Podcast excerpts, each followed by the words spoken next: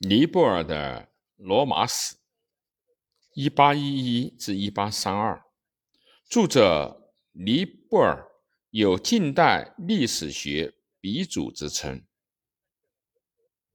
尼泊尔虽然身为丹麦的国民，但作为普鲁士政府的一员而活跃于世。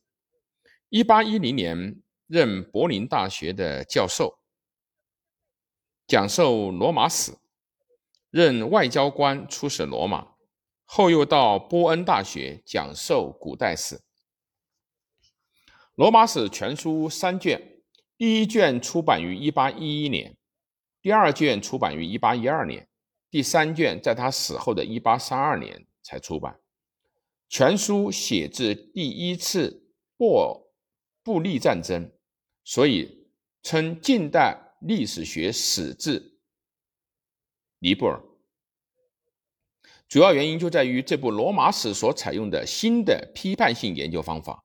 可是，与其说罗马史是技术历史，不如说是研究论文集，而且注释加在正文当中，自然读起来颇为费力。他依据作为政治家的体验，通过史料的批判，试图实现新的综合。但他更注意追求民族的性格，并在国字与国家的基本法中对此进行了挖掘，从而奠定了罗马国治史的基础。罗马史之所以是划时代的史书，主要支点即在于此。他又把英国的政治制度理想化，并从古代罗马中发现了它的雏形。